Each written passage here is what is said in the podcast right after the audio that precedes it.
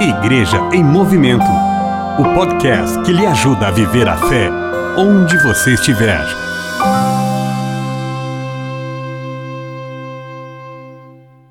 Paz e bem, eu sou o Frei Ivo Miller, professor de Direito Canônico do Instituto Teológico Franciscano em Petrópolis, Rio de Janeiro, e também vigário paroquial na paróquia Sagrado Coração de Jesus desta mesma cidade.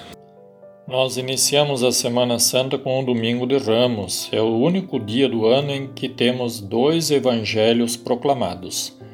O primeiro evangelho retrata a cena em que Jesus monta um jumento, animal mais simples, diferente dos animais usados pelos imperadores, e percorre os caminhos de Jerusalém em direção à Cidade Santa e depois a sua entrada triunfante em Jerusalém, aclamado como Messias esperado pelo povo. O povo vai à frente, joga seus ramos, seus mantos e aclama com ramos de oliveira o Messias esperado, aclamado como Rei do Universo. E no segundo evangelho, nós temos então a narração da paixão do Senhor até o seu momento de morte, morte de cruz, a pena de morte da época, a pior morte que se podia esperar de um ser humano. E ali, então, este era colocado, este evangelho, no início da era cristã, porque o povo não tinha acesso aos textos sagrados como nós temos hoje na liturgia, em que podemos ler esses textos em folhetos, em livretos ou na própria Bíblia facilidade que nós temos nos dias atuais. Naquela época, o povo tinha que ouvir para depois celebrar, viver dentro de si os mistérios da paixão, morte e ressurreição do Senhor,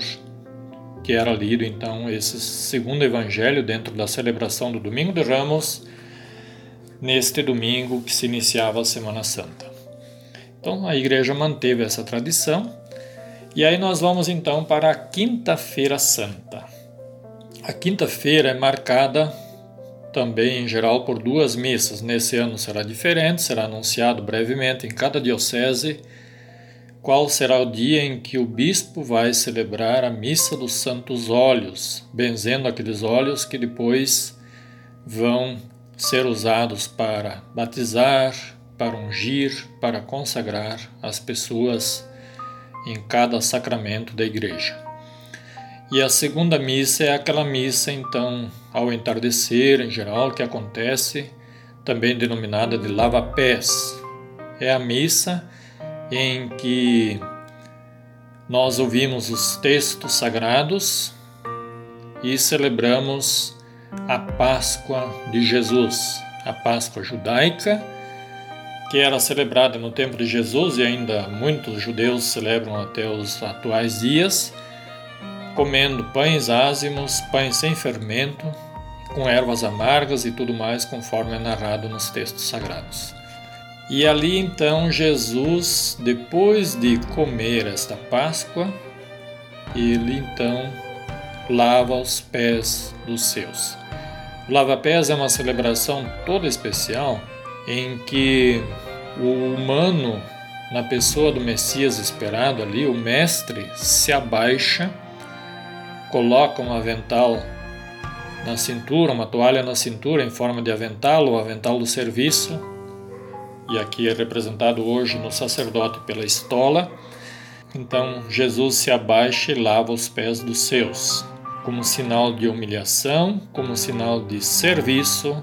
esse serviço que até hoje nós repetimos na celebração da Quinta-feira Santa, eh, lavando os pés de pessoas escolhidas da comunidade. Neste ano também temos que adequar essa celebração, procurando assim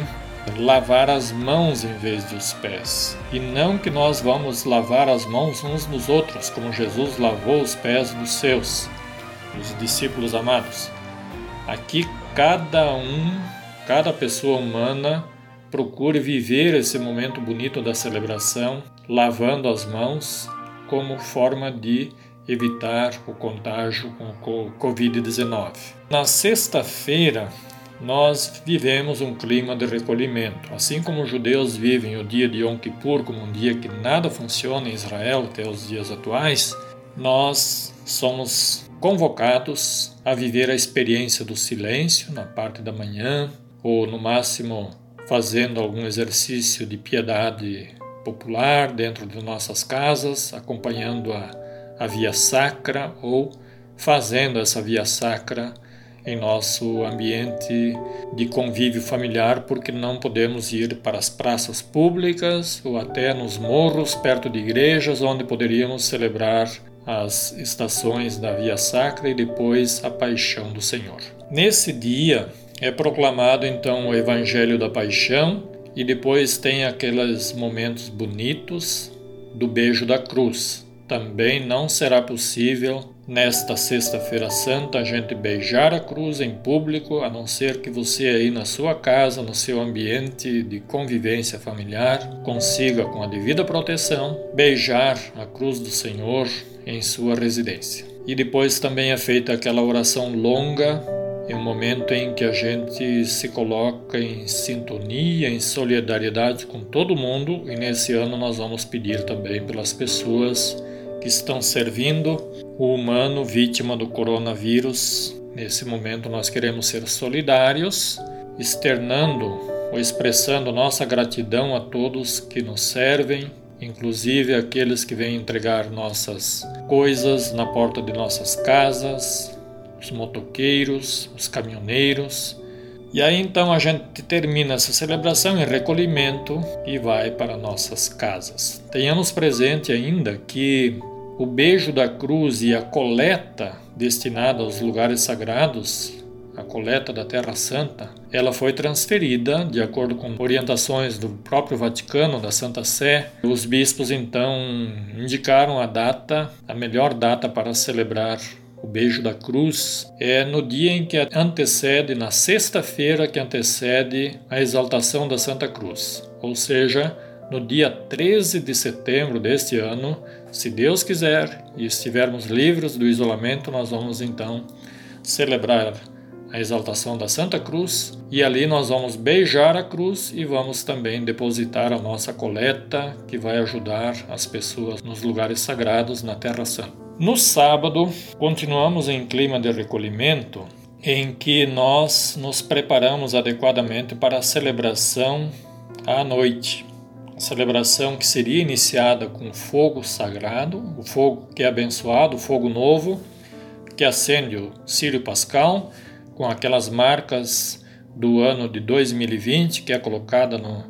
no Círio Pascal, aqueles cravos todos representando a paixão de Cristo, indicando aí o caminho, a luz de Cristo que vai iluminar as nossas vidas. E ali nós entramos então, nesse ano vai ser diferente, logicamente, apenas com o círio aceso, e iniciamos a celebração com todas aquelas leituras que são proclamadas para expressar a preparação para a ressurreição do Senhor. Depois, então, renovamos as promessas de nosso batismo e aí, então, continuamos a Santa Missa na expectativa do anúncio da ressurreição do Senhor e terminamos então esse tríduo pascal em que o sacerdote invoca Santa Cruz para finalizar o tríduo pascal. E ali vamos nos preparar então para a ressurreição de Cristo no domingo, na Páscoa. Certamente que nesse ano não vamos celebrar aquela Páscoa com abundância de chocolates e colombas e tudo mais, mas vamos celebrar uma Páscoa mais simples, lembrando que muita gente está passando fome, gente que não tem o que colocar na panela nesses dias para comer, gente que está sofrendo vítima do Covid-19. Então nós queremos ser solidários a todos, dirigindo nossa prece ao Deus de Jesus ressuscitado, para que tenhamos vida nova e que o Cristo ressuscitado possa visitar a sua casa, a sua família, trazendo a paz, a harmonia, a serenidade, sendo solidário com todos os que estão vivendo esse momento difícil, com um olhar de esperança, um olhar voltado para o Cristo ressuscitado que rompe portas e janelas, rompe fechaduras e anuncia a vida nova que em breve voltaremos a ter, graças à superação desta crise vítima do Covid-19. Paz e bem, feliz Páscoa a todos e a todas. Igreja em Movimento o podcast que lhe ajuda a viver a fé onde você estiver.